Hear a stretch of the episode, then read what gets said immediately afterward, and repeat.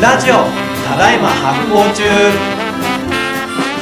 いや、前回芋焼酎が普及してった背景とか、その辺の話めっちゃ面白かった。納得いきますね、こうやって聞いてみると。面白いよね。だからやっぱり、ある種なんか正当性の外側から生まれてくる面白みっていうのは、うん焼酎の面白さだし、うん。根源的に持ってる変変幻自在さなんだよね。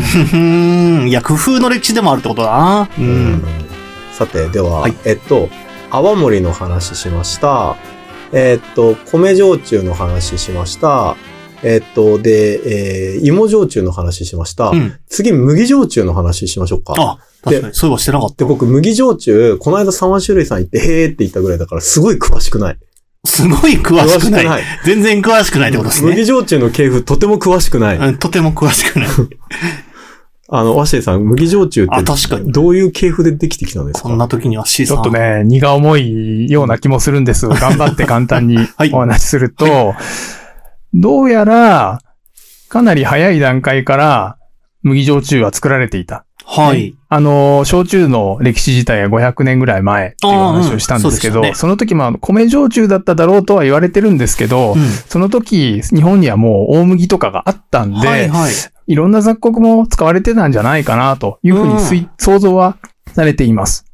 で、なんか記録で言うと、結構その江戸時代の九州の山間部、うん要はお米作るの難しい、平地とかがなくて、はいお米作るの難しかった場所で、なんかね、昔の税金の台帳とか見ると、はい。麦焼酎駅、麦焼酎から税金取ったよみたいな記録が出てきたりするって面白いんですよね。かわいそうにね それぐらい見逃してるよ。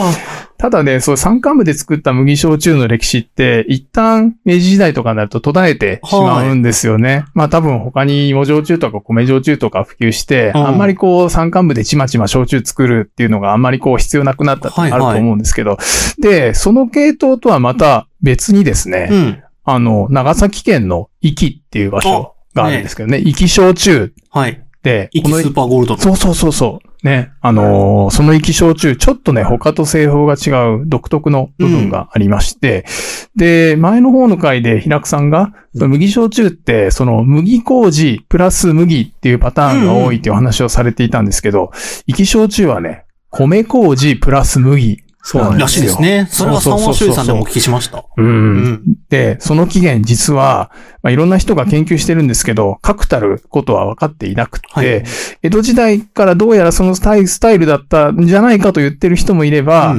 まあ、江戸時代はなんかね、他のカストリ焼酎とか酒粕の焼酎とかを作っていて、明治時代からそういう焼酎ができたんじゃないか、諸説があって、はい。正直わからないですけど、どうやらかなり古い時代から米麹プラス麦っていううん。独特の液焼酎というものがあの地域に息づいていたはい。っていうのはあります。おーで、そこからちょっとね、だいぶ時代が飛んでしまうんですけど、戦後の話。はい。ここが実はあの、三和種類さんとかの話につながるんですけどお、あのー戦後ですね、えーしばらく食料難で、はい。いろいろこう、穀物のね、配給制とか食料統制とかあって、自由にこう、使えなかったんですけど、まあ、ある程度こう、戦後復興してきて、うん。あのーまあ、だいぶ、麦とかの、えっ、と、供給に余裕が出てきた。あ、じゃあ使っていいよっていうタイミングで、あの、九州の大分とか福岡の、こう、すごくね、あの、先見の明のある酒造家たちが、あ、これ麦使っていいんだったら、新しいこれを麹にして麦焼酎作れるんじゃないの？新しいムーブメントとして、麦麹プラス麦の焼酎を作り始めたんですようね。ん。うん。で、その中の一つが三和種類さんだったりするっていうことで、なんでその麦焼酎って二つ系譜があって、江戸時代とか古くから行われている米麹と麦の焼酎っていうのが山間部とか離島とかの流れとして一つあって、うん。まあそれがこう、ちょっと途中消えたりしつつも、あの、生き焼酎の方で特にこう今まで続いてるっていうのと、はいもう一つが戦後、あの、焼酎のイノベーションとして、麦麹プラス麦っていう焼酎が生まれて、うん。それが、例えばあの、三和種類さんとか他にもこう、二階堂とかね、うんうんあるじゃないですか。ああいう焼酎として今に至ってる。麦焼酎はこういう二つの大きななるほど。系譜があるのかなと。なるほど。えー、はい麦焼酎と聞いても、二つあるのね。僕、チベット行ったらみんな麦焼酎だったよ。へー裸麦の。えー、うんあ、しかも裸麦の。うん六。条麦の。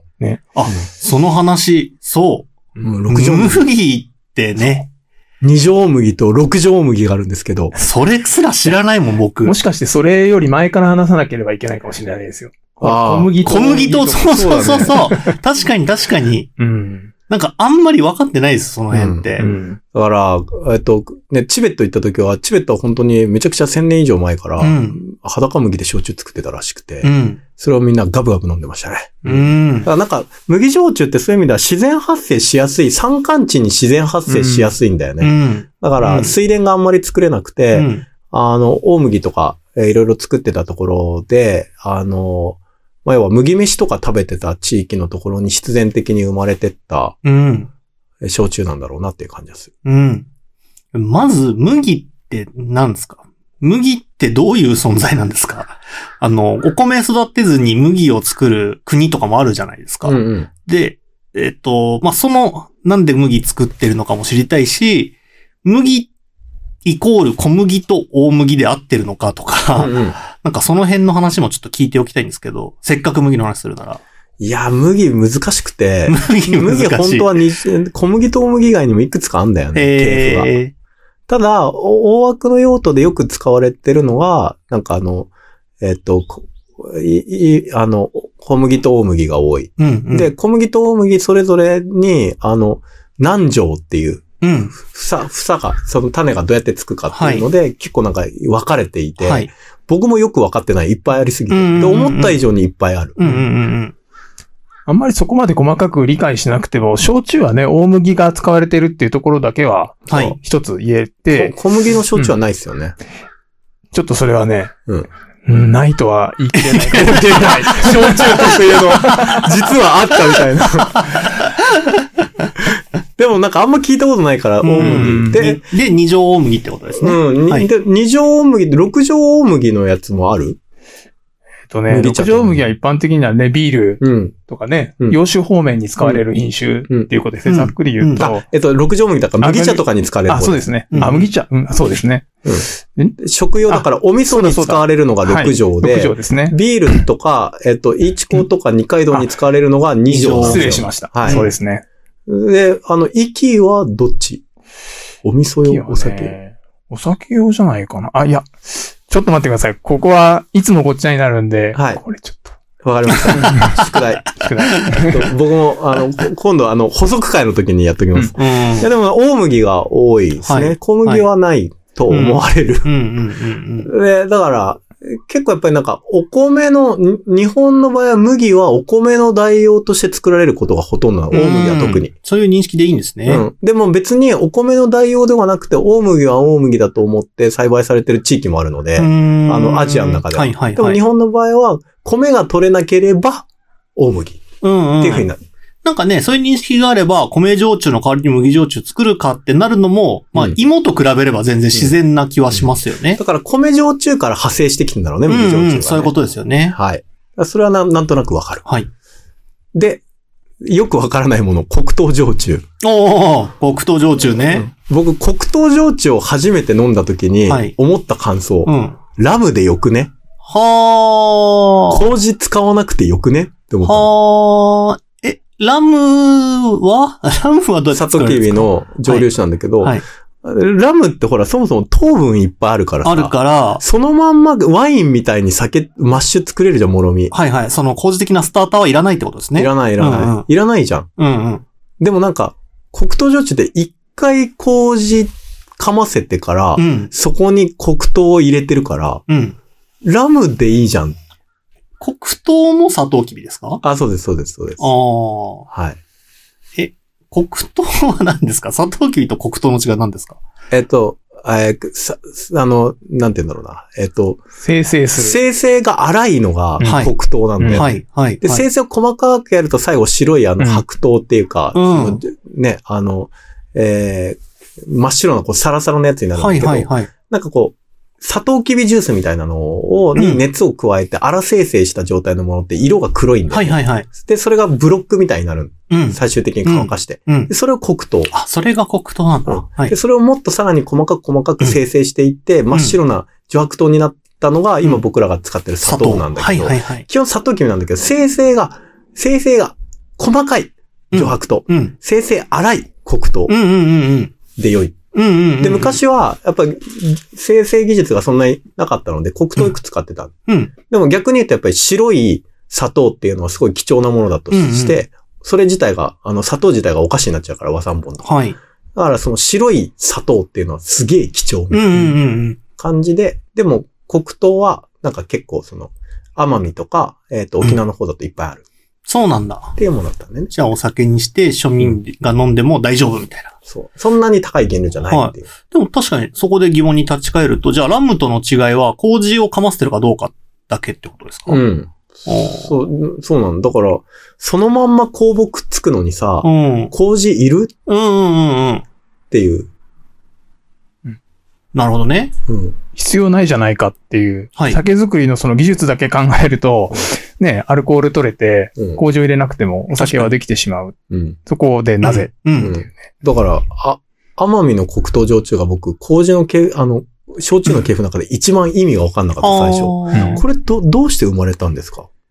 あのー調べるとね、これ面白いところがあるんですちゃんと回答あるんだけどあのーどこから話そうかな。そもそも奄美って、はい。最初あの、薩摩藩がね、支配してる時にうん、砂糖きびを持ち込んで、で、当時砂糖貴重品だったんで、はいまあ作らせるとめっちゃ金になるっていうところで、はいはい砂糖きび畑が増えていったんですけど、ところが、その当時は、芋も作られていて、うん芋焼酎を飲んでいたらしいんですけど、はいはい。一方でね、なんかその地元の人が、ラムみたいな麹を使わない黒糖の密造酒を作っていたっていう話もあったり。ほーします。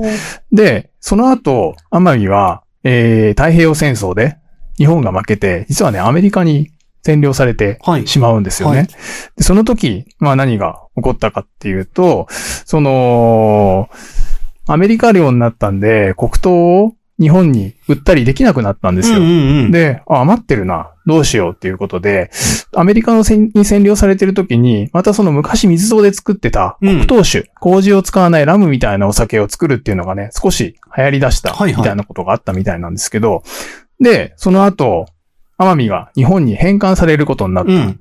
で、そうすると、奄美のお酒に対して日本の酒税法が適用されるようになる。はい。その時にね、税率が問題になったんですよ。はラムみたいな作り方のお酒だと、税金が高くなる。あ。はあはあはあ。で、奄美が日本に復帰して、これから復興しようという時に、税金高いと辛いっていうことうで、地元の人がこう嘆願をしたらしい。はい。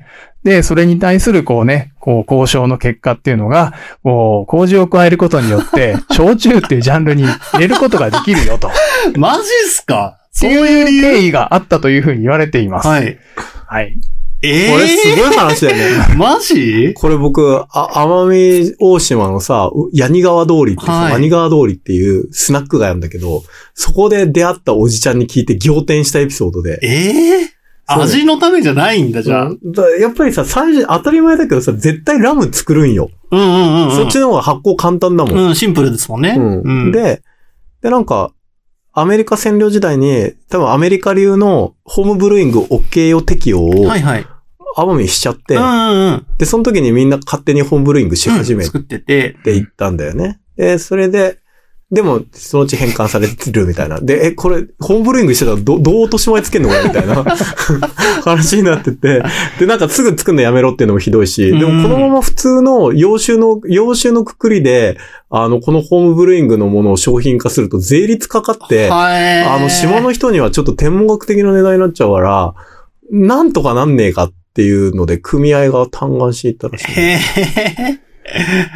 すうんごい。意味わかんないね。で、一応その時に理屈があって、その税金安くしてくれってのもあるんだけど、もう一個は、まあ、方便だと思うんだけど、うんあの、密造酒の作り方だと危ないから。うんはいうんみんな、あの、なんか、体悪く中毒になっちゃうから、うーん。だから、ちゃんとしたお酒の作り方をするために、この密造酒じゃなくて、焼酎のカテゴリーにすることによって、うん。そういう食中毒とか、うん。あの、そういうみんなが具合悪くなるみたいな、事故を防ごうみたいな、あの、嘘も、嘘も方便じゃないんだけど、方便をね、やっぱりひねり出したらしいんだようね。でも実際それはあるんじゃないかと思うところが一点あって、うんなぜかっていうと、あの、えっ、と、黒糖焼酎に今使われてる、まあ、ちょっとね、この後出てくると思うんですけど、黒麹っていう黒い麹って、はいはいはいあの、クエン酸っていうね、うん。物質を出すんですね。うんうんで、クエン酸ってなんかね、殺菌作用があったりするんで、はい。確かにそれによってなんかせ、ね、黒糖焼酎は、その雑菌汚染を防ぐとか、うんあと味がスッキリするみたいな話もあったりするみたいですよね。なるほどね。黒糖をやると、黒糖って糖分の塊だから雑菌汚染は起きやすいもんね。うんうんうん。確かにね、あの、素人が酒作って、しかも度数強いた酒作ると結構事故起こるからね。あ、そういう意味か、密造酒が危ない。それは僕方便だと思ったけど、本当可能、本当の可能性あるね。どうなんでしょうね。うんロマンありますよね、そこに。また。う んなるほど。その一体密造されていた、あの、甘みラムは一体何だったのかというロマンもあります。確かに。っていう経緯でっていう経緯でなんか特例で、なんか生まれちゃったのが黒糖焼酎だから、だから、えっと、そのルールを作るときに、このルールは、その、要はアメリカに占領されていてて、別のルールを使われ、適用されていた奄美諸島に限るっていうルールになっうーん。うんうんうん。たの。だから、奄美諸島でしか作れない。はあ。なるほど。知ってた？知らない。リスナーのみんな知知ってたこの。話。知らない、知らない。知らないでしょう。ん。僕も知らなかったもんだって。まあ、焼酎好きな人はね、もちろん知ってるかもしれないですけどね、これ。へえ。そんなね、いろんな経緯があって、はいできたのが黒糖焼酎なので、はは結構いろいろ、焼酎、それ各焼酎それぞれのストーリーあるけど、黒糖焼酎はなかなか、なんか近代のいろんな歴史の、歴史のエアポケットの中に入って生まれた不思議な焼酎。へえ。いや、面白い話だった。はい。はい。ということで、今回は麦焼酎と黒糖焼酎イエイの話をしました。しゃじゃあ次回、まだもうちょっと、てかうんまだまだ、この焼シリーズ焼酎は続きます。行きましょう、行きましょう、行きましょリスナーの皆様、メルマガ登録をよろしくお願いします。週に2回、ゆるいコラムや、えーお得なキャンペーン情報、さらには他のポッドキャストともですね、連動したスペシャル企画など、えーめちゃくちゃ楽しくてお得な、えー情報を盛りだくさんでお届けしております。申し込みは概要欄から、えーお願いします。それでは、みんなで発行するぞう。この番組は制作発行デパートメント、協賛バリューブックスでお届けしております。ポッドキャストは Spotify、Apple Podcast、Amazon Music、映像は発行デパートメントの YouTube チャンネルで視聴できます。お便りは概要欄から、チャンネル登録もぜひお願いします。お願いします。